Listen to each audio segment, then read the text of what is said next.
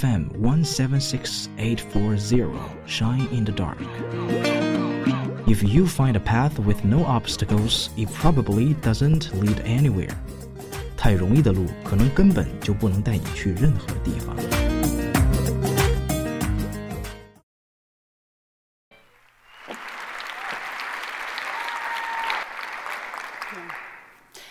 My earliest memory is from when I was four years old. I'd moved to North Carolina and I was just beginning to fill into my new preschool. I'd been there a couple days, so I was getting the hang of things. Our teacher dismissed us from recess and we took off racing to the playground, but on this day, I felt a swift push to my back that sent me falling into the mud. I looked up and I found my classmate standing over me. My mom says I can't be friends with you because you're black. Black. Now, until this moment, I had never heard of being black, nor did I even know that I was different. But I would soon come to learn that this label, black, would not only impact the way that other people viewed me, but most importantly, it would come to impact the way in which I viewed myself. You see, young girls of color learn at a very early age that they are on the margins of what's considered the norm by society, that the complexion of their skin puts them on the margins of what's desirable and what's beautiful. These messages are transmitted in myriad ways through television shows, protagonists in movies, the covers of magazines, and even observing who's being asked to the school dances. It's because of this conditioning that I founded Beauty Gap, a nonprofit organization that hopes to increase the self esteem of young girls of color all around the world by providing them with black and brown dolls. Now, the idea for Beauty Gap was birthed in the summer of 2009 when I headed to Ghana to work with incarcerated girls. As an African American, I was ecstatic to be going to Africa for the first time. I thought, finally, I'll be somewhere where the texture of my hair and the color of my skin will not only be the norm, but it will be embraced and celebrated. So you can imagine how disappointed I was when I learned otherwise. One of the first activities I did with these young girls is I had us sit in a circle and share with each other what our dreams for our lives were. I wanted us to then map out the steps we needed to take in order to bring those dreams into fruition.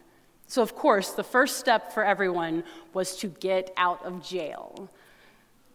I was surprised when one young woman contributed, My dream for my life is to marry a white man so that my children don't have to look like me. I was shocked. But the shock was only compounded by daily conversations I would have with these girls who expressed their discontentment with the shade of their skin, the width of their noses, and, and, and, and how big their lips were. They wanted to look more American. I was surprised that even though they lived a world away, these young girls were struggling with the same pressures to fit into the Eurocentric standard of beauty with which I struggled. Their beauty routines consisted of rubbing in bleaching cream, maneuvering makeup in a way that would make their noses look thinner, and putting chemicals into their hair. But honestly, what bothered me the most was that as I traveled throughout the country, every single little girl that I saw cradling a doll was embracing a doll that had porcelain skin, blonde hair, and blue eyes. What was going on? I began to inquire, and I learned that this was not just specific to Ghana, but in developing nations all around the world, the dolls that are the most affordable and the most accessible are those that have been donated from Western countries. So they just happen to be white. The reason why this bothered me so much is because I remembered that when I was growing up and facing messages of not being deserving of friendship or affection, my mother would re- resist these tropes by providing me with gorgeous black dolls to love. You see, she believed that through loving a doll, I was learning to love myself. And this isn't just an anecdote. Dolls really matter.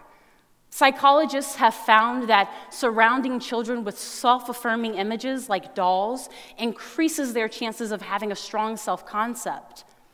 And it took black children adversely reacting to black dolls for the Supreme Court of the United States to decide that segregated public schools was unconstitutional. So, with all of this in mind, I knew what I wanted to do. I wanted to get black dolls into the arms of my girls in Ghana and not just in Ghana, but in the arms of girls of color all over the world. So today, what Beauty Gap does is we collect dolls in the United States that are black, brown, and all different shades, and we ship them to far flung areas of the world for girls to love. We've distributed dolls to the, dolls to the Philippines, Haiti, Kenya and Ghana. We've connected with foreign service officers, missionaries, and the owners of orphanages who want to give these gifts to the girls that they serve. Oftentimes, I'll step back in awe of the impact that Beauty Gap has been able to have. I mean, wanting to increase the self esteem of girls of color all around the world is not a short order. But if there's anything I've learned, it's that there's no problem so great that we can't begin to contribute to the solution. It's been nearly two decades uh, since I was pushed down into the mud on that fateful day.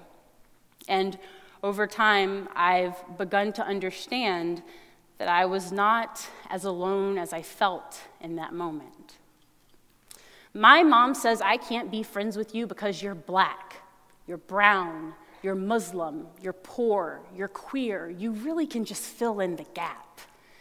You see, there are so many individuals and groups in our nation who are pressed into the soils of oppression, degradation, and marginalization. And I firmly believe that it's not only our responsibility to see them, but to help them back up. There's a lot of work to be done, friends. Let's roll up our sleeves. Thank you.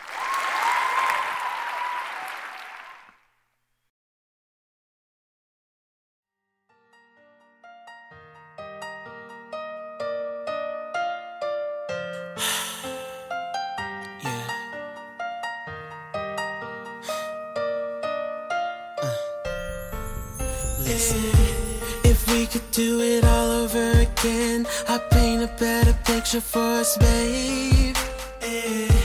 And girl, I thought I'd never see the day that my entire world faded to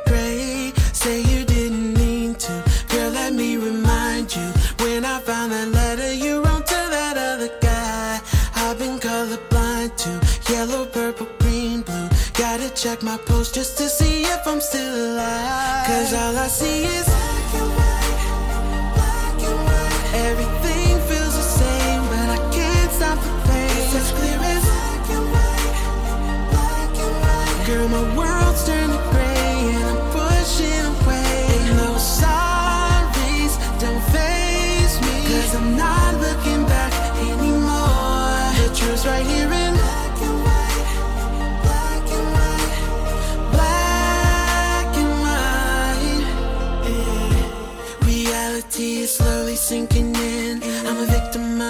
deception mixed with pain. Struggling to make sense of what went wrong. Cause I can't carry on. What the hell is happening to me? Tell me what I did to deserve all the pain you caused me when I found out you don't love me anymore. I've been colorblind to yellow, purple, green, blue. How can I survive when, baby, I'm not even sure? Cause all I see is black